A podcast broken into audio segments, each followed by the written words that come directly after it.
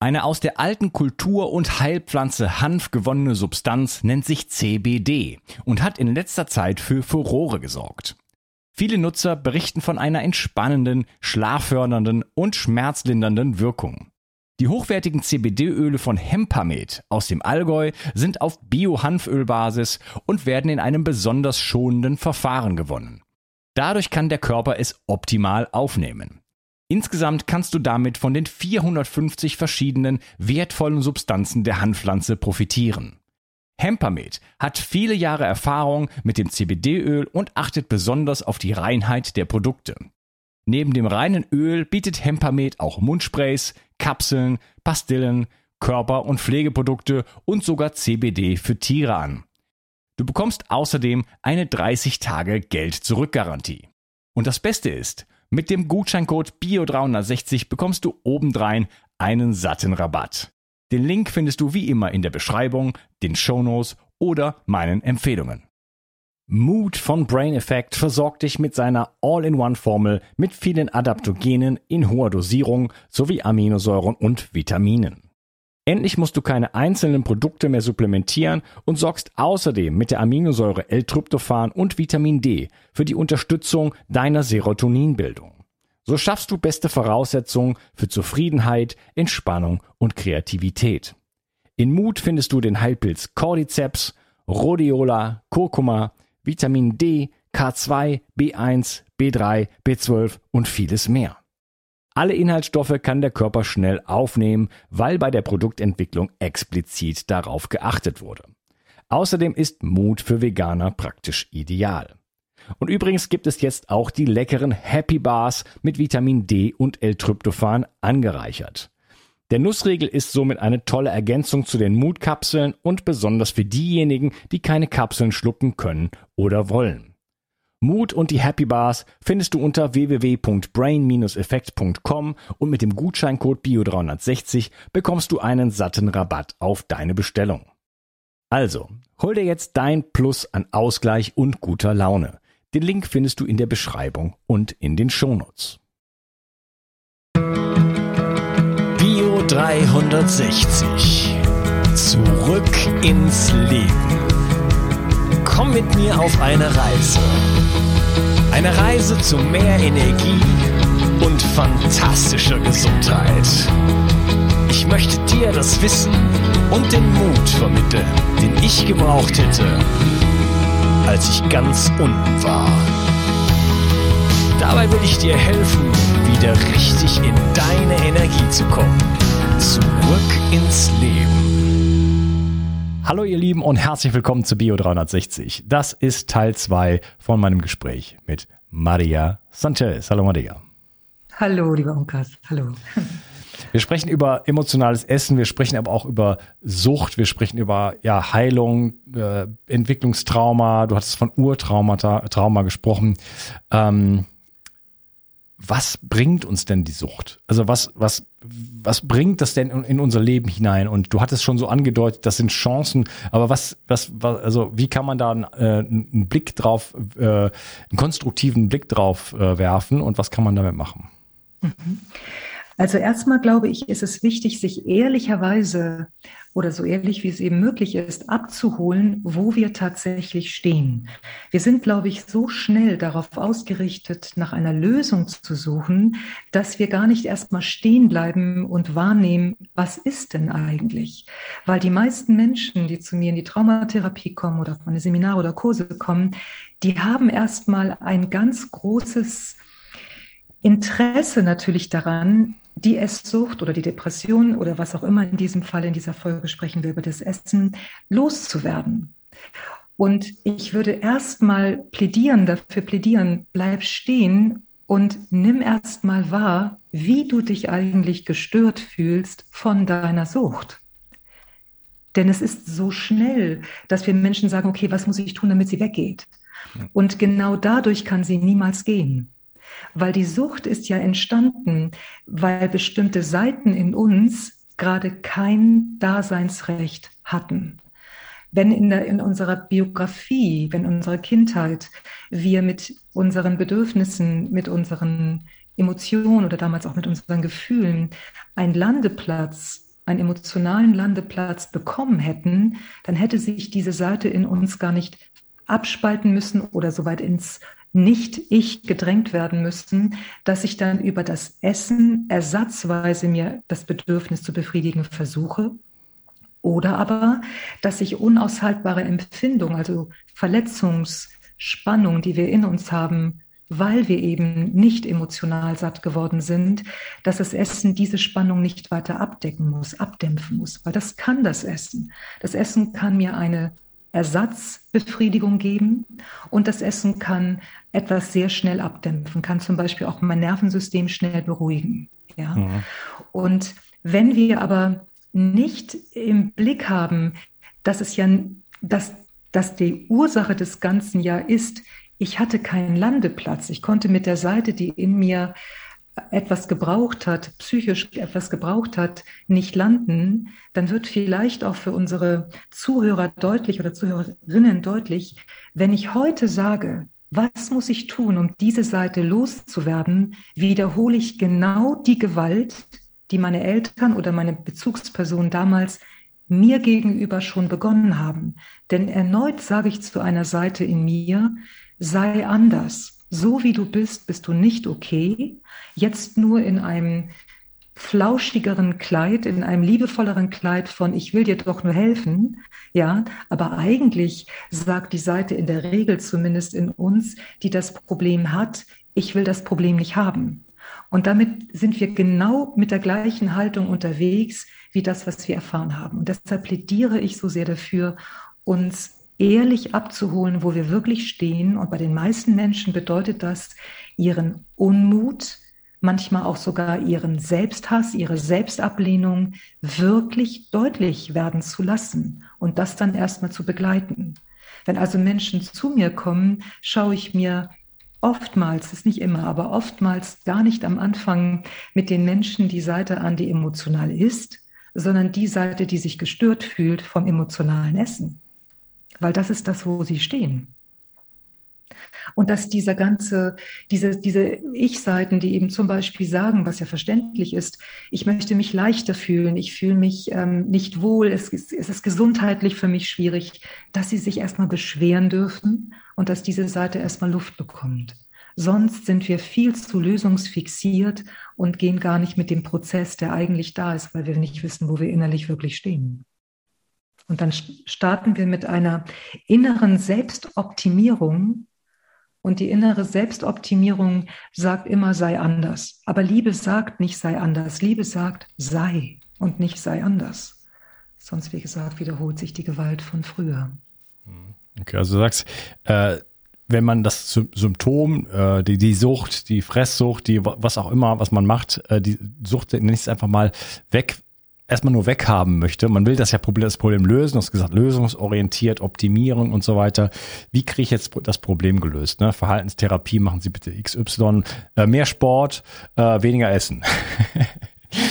Dann, dann gehe ich in den Widerstand, äh, äh, und versuche einfach eine, eine, eine, wieder eine, eine Umwegstrategie sozusagen, um wieder mich nicht mhm. zu spüren und wieder außer aus dem Kontakt rauszugehen und mich im Grunde genommen auch wieder falsch zu machen. Jetzt muss ich der Supersportler werden, jetzt muss ich der Superdiätist werden, ähm, damit ich dieses Ziel erreiche, aber bloß nicht in Kontakt treten mit mit mit mit dem, was da eigentlich äh, zu, zu Vorschein kommt, was mir diesen diesen in diesen, dass ich in diesen Panikmodus komme, wo ich sage, ich ich ja, ich halte es mhm. nicht aus, ne? Und da ist ja auch die Frage, Frage, so was genau. macht denn das so ein Essen jetzt zum Beispiel mit, mit mir? Du hattest das schon so gerade so angedeutet, Nervensystem, ne? Ähm, mhm. In den Parasympathikus kommen, also einfach in die Beruhigung kommen zum Beispiel. Wenn mein Nervensystem ein bisschen, äh, ich sag, sag mal, in Wallung kommt, ich nervös werde, ich vielleicht drohe in Kontakt mit mir zu kommen, oder vielleicht sogar mit dem anderen. Äh, jetzt kann ich mir also irgendwie anderthalb Kilo Nudeln reinhauen und dann ist erstmal vorbei mit Nervensystem. Ne? Dann, dann kann ich mich irgendwie so vielleicht sogar noch Siesta oder so, in Spanien würde man das machen. dann ist erst, bin ich erstmal raus aus der Nummer. Damit kann ich ja auch, äh, also Kontakt ex exzellent äh, vermeiden, auch nach außen hin übrigens. Ne? Und wenn ich dann irgendwann mal 120 genau. Kilo wiege, äh, das ist auch nochmal ein anderes Thema, ne? wie ich da vielleicht äh, es auch schaffe, ähm, mich abzugrenzen zum Beispiel. Genau.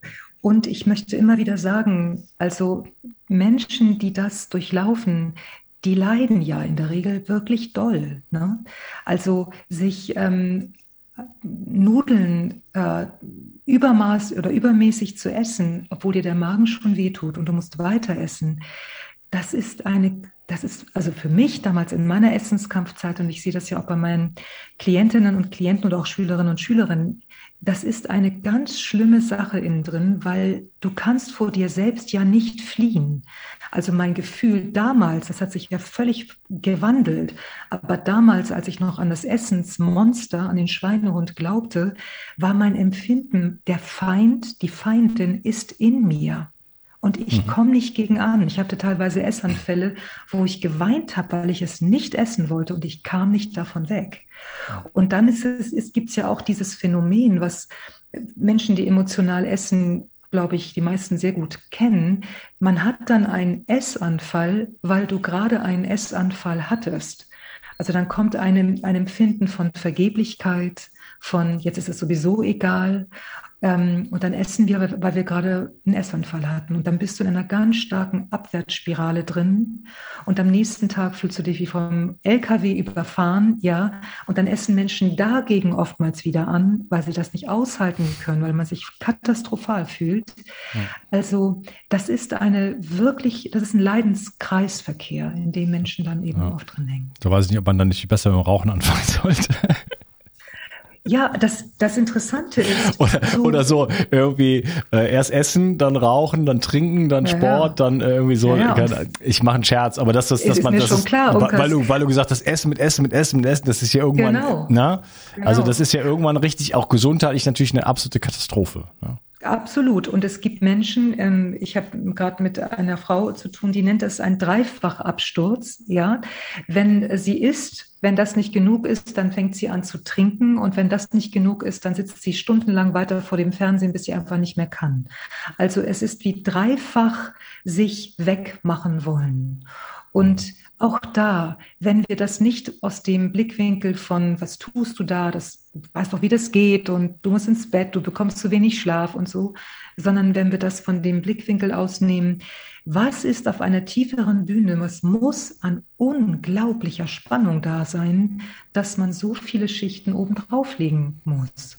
Und wenn man das langsam für sich selbst auch entdeckt, dann ist eben klar, du, du bist kein Alien. Ja, andere Menschen machen es auf eine andere Weise, aber wenn du tief verwundet bist und die Wunde blutet, du musst sie irgendwie zum Stillen zumindest so weit bekommen, dass du das Blut nicht mehr so mitbekommst, das Bluten nicht mehr mitbekommst. Denn in der Tiefe blutet sie natürlich weiter. Ne? Ja, das ist vielleicht schon mal erstmal äh, sinnvoll, oder ein bisschen beruhigend für jemanden zu, zu erkennen, äh, hey, ich bin damit wirklich nicht alleine. Das sind nicht nur so und so viele Millionen äh, essgestörte Menschen, äh, was auch immer, also das ist ja auch schon Framing, aber ne, also nennen wir es jetzt einfach mal so essgestörte Menschen, sondern es sind auch noch die Spielsüchtigen und die, die Arbeitssüchtigen und die Sexsüchtigen und die Pornosüchtigen und die Internetsüchtigen und die, ja, also das ist, äh, genau. das ist in, insgesamt, da bleiben relativ wenig Leute übrig, die so komplett un, nicht süchtig sind. Ich bin zum Beispiel selber auch irgendwie so, ich ordne mich als Suchtcharakter ein. Ne? Ja, ja, ich, ich, ich muss, ich muss da aufpassen mit, mit, mit diversen ja. Dingen so. Hm.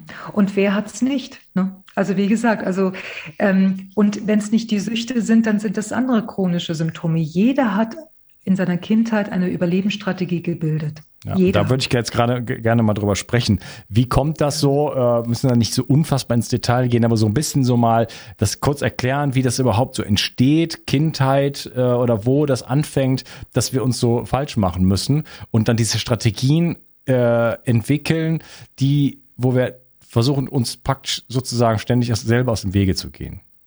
Genau. Das ist der Grund, warum ich eben von einem Urtrauma spreche. Und ich habe das in, wie gesagt, in meinem letzten Buch, Die revolutionäre Kraft des Fühlens, sehr genau beschrieben, wie, wie, wie ein Kind langsam da hinein, hinein äh, lebt, letztlich ja gar keine andere Wahl hat. Denn aus meiner Sicht und aus meiner Erfahrung beginnt es schon damit, dass Kinder ja erstmal in einer emotionalen Vielfalt sich erleben. Das heißt, wenn sie bestimmte Gefühle haben, dann ist das erstmal ein bunter Strauß. Und die Eltern oder die Bezugsperson, die Lehrer, wer auch immer dann die Bezugsperson ist, sind ja in der Regel keine Menschen, die eine große Begegnungskompetenz mit sich selbst haben, sondern sie haben einen bestimmten Reifegrad, einen bestimmten emotionalen Reifegrad. Und wenn zum Beispiel, wie unsere Gesellschaft noch eben hauptsächlich funktioniert, Freude höher gewertet wird als Traurigkeit, dann wird ein Kind hineingeboren in eine Struktur, wo das Kind sehr deutlich, sehr schnell mitbekommt, wenn ich freudig bin, wenn ich fröhlich bin, dann bin ich beliebter, dann kann ich meinen Platz besser finden, als wenn ich traurig bin. Und an der Stelle wird Liebe schon sehr stark instrumentalisiert. Wenn wir zu jemandem als Elternteil, und das kann in bester Absicht sein, also ich will das überhaupt nicht äh, in, in, in Frage stellen, dass Eltern ihre Kinder sehr lieben. Wir können aber nur die emotionale Reife weitergeben, die wir selber haben. Das heißt, wenn meine Tochter weint und ich komme und tröste sie und sage zum Beispiel, nicht weinen, es wird doch bestimmt wieder gut, dann signalisiere ich diesem Kind, dass Wein nicht so gut ist wie zum Beispiel Lachen. Und an der Stelle beginnt schon eine Polarität, ein, ein, das ist gut, so bist du richtiger als so. Und das nenne ich das Urtrauma. Wir, jedes Kind hat eine Meisterleistung vollbracht indem es eine Möglichkeit eine Abspaltung hat. Ganz genau, es ist eine Meisterleistung. Auf einem meiner Seminare sagte vor kurzem eine Kinderpsychiaterin, dass, ähm, dass eben manchen Kindern das nicht gelingt. Manche Kinder können diese Meisterleistung unbewusst nicht vollziehen und die werden auf eine bestimmte Weise verrückt. Oder es gibt Kinder, die nehmen sich das Leben. Gibt es auch. Ja, leider. Gibt es auch und, welche, die dann geheilt bleiben? Also das, die da irgendwie nicht, die, die da nicht mitmachen und dann plötzlich einfach quasi so wie illuminiert irgendwie schon äh, so mit, mit fünf durch die Gegend laufen? Also vielleicht gibt es das. Ich, mir, ist, mir ist so jemand noch nicht begegnet, sondern ich möchte eben ähm, gerne auf, äh, auf, dieses, auf diese Problematik auf, äh, aufmerksam machen mit dem Begriff Urtrauma. Es gibt Kinder, die können sich sehr gut anpassen. Die sind hervorragend in der Schule, zum Beispiel auch Kinder, die das Lernen nutzen, um von sich abzulenken. Die kriegen natürlich die ganze Zeit Anerkennung. Ja, ich nenne es das geliebte Kindsystem, dass mhm. wenn du so und so bist, dann bekommst du halt Liebe und Anerkennung. Und ähm, wir haben dann halt in unserer Gesellschaft Kinder, die besonders gut in ein bestimmtes Funktionierförmchen passen. Und die gelten dann eben als besonders gesund. Und die, denen es nicht gelingt, zum Beispiel auch Kinder, die übergewichtig sind, die werden dann auf Kur geschickt. Dabei würde ich sagen, diese Kinder, diese Kinder versuchen als kleiner Mensch sich zu helfen. Ich finde, sie bräuchten erstmal einen Orden, ja, dafür, dass sie versuchen, sich zu helfen und dass sie wegkommen von dieser Stigmatisierung, du funktionierst nicht gut oder wenn Kinder in der Schule schlecht sind, ja. Also es gibt ja auch langsam schon ein Umdenken in unserer Gesellschaft, aber wir sind noch eine sehr starke geliebte Kindgesellschaft. Und das Essen ist einfach das, was für Kinder immer greifbar ist. Ja, es gibt Menschen, die sind als Kind schlank gewesen und haben später erst eine Essproblematik entwickelt. Aber die Struktur wird schon in den ersten Jahren angelegt. Es gibt Menschen, die konnten dem, was ich eben geliebtes Kindsystem nenne, die konnten wunderbar funktionieren, die konnten die Anforderungen erfüllen, die Erwartungen erfüllen, konnten gut mitlaufen. Und dann passiert irgendwas in ihrem Leben. Sie ziehen von zu Hause aus, sie bekommen ihr erstes Kind, ähm, sie werden verlassen innerhalb einer Trennung, äh, innerhalb einer Beziehung. Das heißt, plötzlich sind sie mit bestimmten Seiten konfrontiert, die sie vorher weggespalten oder ab oder verdrängt hatten. Und dann entdecken manche Menschen auch erst später, dass Essen ein sehr probates Mittel ist, um Gefühle abzudämpfen, um Empfindungen abzudämpfen. Hm. Ja, natürlich spielen da noch ein paar andere Sachen auch rein. Ne? Ich habe gerade so Bilder vor Augen gehabt von so dicken Müttern mit ihren dicken Kindern und einer Chipstüte in der Hand und so. Ne? Das gibt es natürlich auch, wo man denkt so, ja, wie die sich ernähren. Und äh, ne, ich wo wie die Kinder schon äh, ja erzogen werden. Ne? Also die haben ja quasi, also die brauchen ja gar keine emotionalen Probleme oder Abspaltung und so weiter. Das reicht schon, dass einfach das die Umgebung, wo sie aufwachsen. Das sehe ich tatsächlich anders, Unkas. Ah, spannend. Weil, ja, weil ähm, natürlich spielt das eine Rolle. Es ist ja Quatsch zu sagen, es spielt keine. Aber nur weil man gesehen hat, meine Mutter reagiert so und so, heißt es ja noch lange nicht, dass dieses Muster in die tiefsten Tiefen geht. Weil man könnte ja auch sagen, ja gut, dann lerne ich halt ein neues Muster. Meine Erfahrung, wenn ich mit Menschen spreche oder wenn ich Therapie gebe von Menschen, die in äh, Umfeldern aufgewachsen sind, wo eben das Essen eigentlich die ganze Familie zusammengehalten hat. Ja, man hat immer eben ungesunde Dinge vom Fernseher gegessen, dann ist ja eigentlich aus meiner Sicht wieder die emotionale Ebene eine ganz interessante. Denn wenn das passiert, findet ja auf einer anderen Ebene keine Begegnung statt. Also wenn ich traurig bin als Kind und ich merke, meine Mutter, wenn sie traurig ist, die ähm, ist dann, keine Ahnung, Gummibärchen, dann lerne ich das. Aber meine Einsamkeit mit der Traurigkeit ist doch das, was als Verwundungswurzel in die tiefsten Tiefen meines Seins greift. Ansonsten, wenn es um Gewohnheiten geht, etwas, das wir gelernt haben, das weiß man ja heute auch aus der Hirn, aus der Neurobiologie, dann machst du ein paar Wochen das anders und dann kannst du es auch wieder verlernen. Aber die emotionale Verwundung gibt aus meiner Sicht den ganzen Glaubenssätzen, den hartnäckigsten Glaubenssätzen, immer wieder Treibstoff. Und dann weiß ich einfach als Kind nicht, wie kann ich denn meiner Traurigkeit begegnen, außer jetzt mit Schokolade, wenn meine Mutter immer deutlich gemacht hat, Traurigkeit ist nicht so gut, ist lieber Schokolade. Mhm, okay, also diese Wunde ähm, des, ähm, ja, wie ist das genannt, des ich weiß jetzt gerade nicht, wie es diese, diese, diese, diese Verwundungswurzel, meinst du das? Ja, diese Verwundungswurzel, die sich so die dann eigentlich auch vielleicht multigenerational durch die ganze Familie zieht, die, die man dann in, in, Form von Körpergröße und Chipstüte und so weiter sieht. Aber das ist ja nur die Auswirkung dann, so, genau. so habe ich dich verstanden, von, von, von, von denselben emotionalen Problemen, die natürlich auch dann von Generation genau. zu Generation weitergegeben werden. Ne? Und sich ja dann nur genau. ausdrücken, klar, wenn das Kind jetzt wirklich niemals was anderes ist als, als Chips und Coca-Cola, dann hat er mit fünf Jahren Diabetes. Äh, äh, da kann der noch so viel Psychotherapie machen, dann hat er ein Problem. So. ja, das aber, ist wahr. Ne? Ja. Aber trotzdem bleib, bleibt ja die Frage, wenn er, wenn, was, was verbindet dieses Kind? Weil da, da würde ich immer ansetzen. Wir hatten mal ein Projekt an einer Schule, Sehnsucht und Hunger an einer Schule. Die interessante Frage ist ja, was verbindet dieser Junge oder dieses Mädchen mit Cola und Chips? Was kann Cola, was ein anderes Getränk nicht kann? Und da wird's doch interessant. Also wir sind ja, wir sind ja nicht nur Maschinen, die man programmiert hat. Wir sind lebendige, seelenhafte Wesen. Und ich finde, es geht ja auch darum, dass wir nicht nur an unserer, weil wir sind ja biologische Wesen, das ist ja außer Frage, die Physiologie spielt eine Rolle, der Stoffwechsel, ne? aber die Frage ist, in welchem Verhältnis steht das zu den emotionalen Gründen?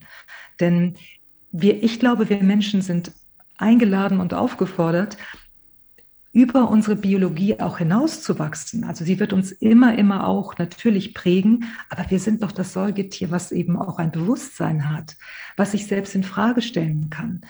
Also das sind ja Dinge, die, die können, können wir doch noch viel, viel stärker nutzen. Und dann bleiben wir nicht nur bei physiologischen Abläufen hängen, was das Essen betrifft, meine ich jetzt. Ne? Hm, okay. Ja, wir waren so bei Abspaltung, bei nicht in Kontakt treten können mit sich selber, mit meinen eigenen Bedürfnissen, ne, wo du schon sagst, okay, schon ganz früh, ich meine, das ist, ne, wenn das Kind schreit, dann ist die Mama nicht so happy wie, äh, wie wenn es wenn es so durchschläft und so weiter und so fort. Also das ist die ganze Zeit ist das, das ist ja im Grunde genommen bekannt äh, von Tag eins oder schon vorher sogar.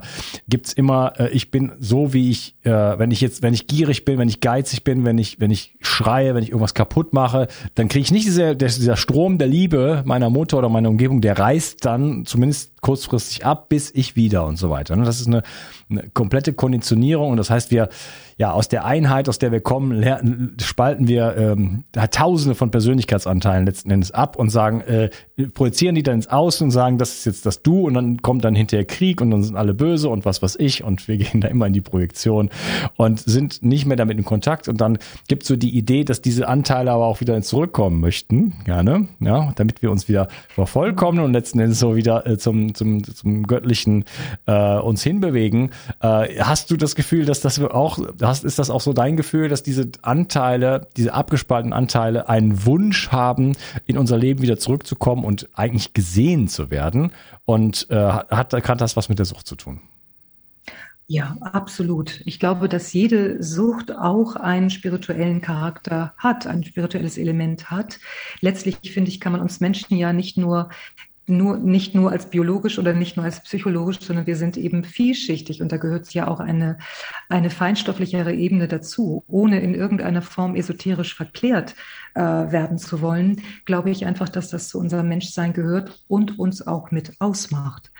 Und ähm, ich glaube ganz sicher, dass die, dass Seiten von uns ähm, versuchen, mit uns in Kontakt zu treten, zum Beispiel eben auch über Essdruck oder Ess, ähm, den Zwang oder den Drang, essen zu wollen, wie jedes andere wiederkehrende äh, leidbringende Symptom.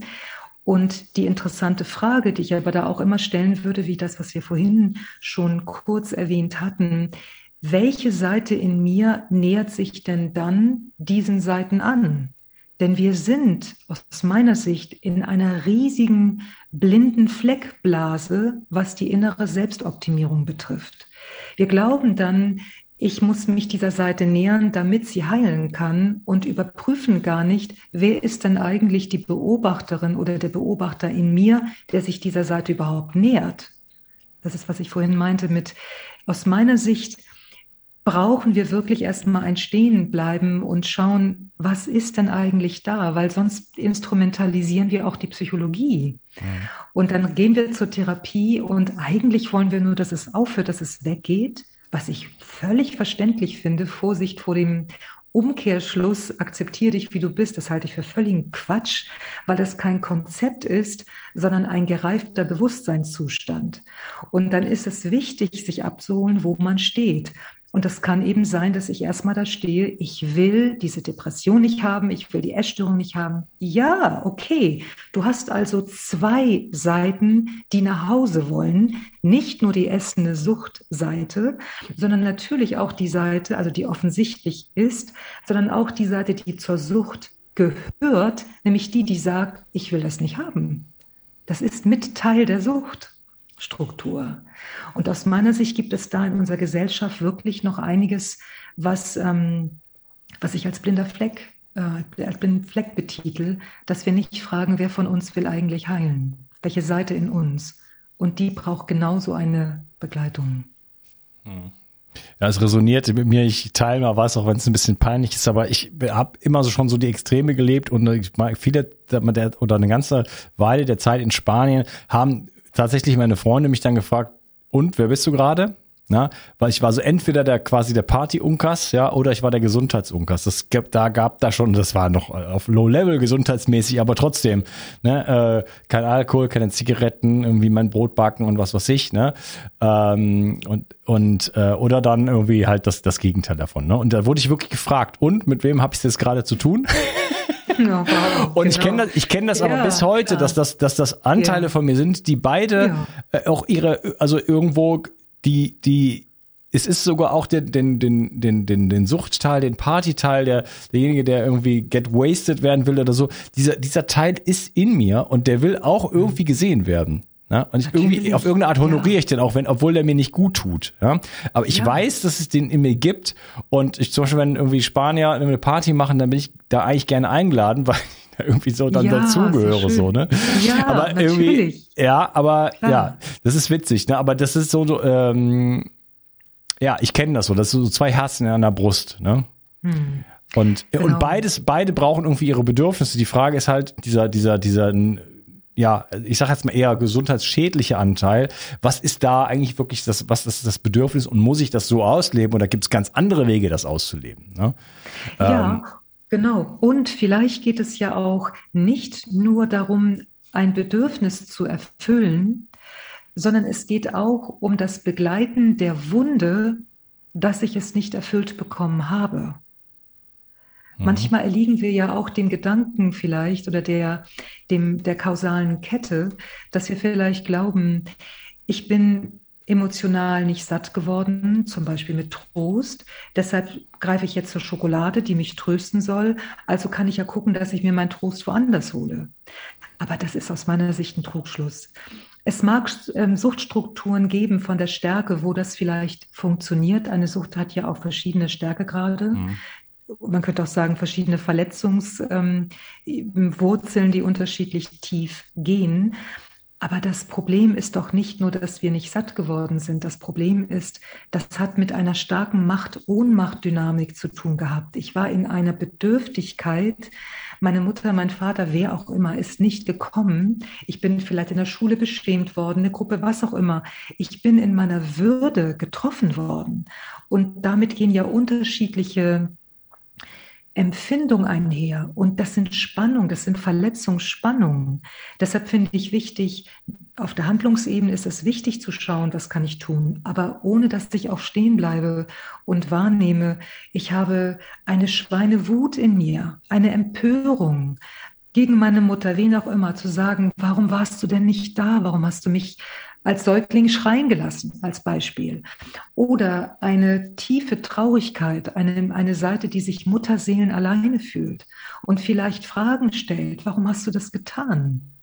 Also es braucht einen Ausdruck dieser unterschiedlichen Spannungen und wir müssen gar nicht groß graben. Wenn wir den S-Druck als Wegweiser nehmen, kommen wir an diese Verwundung.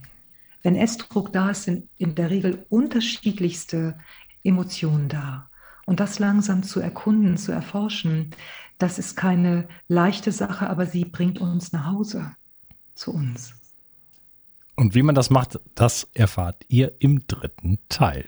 Schön, dass du dabei warst und freue mich auf den nächsten und letzten Teil mit dir. Mach's gut, Horia. Ciao. Danke.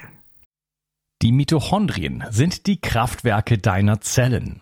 An ihnen hängt nicht nur dein Energieniveau, sondern auch deine gesamte Gesundheit.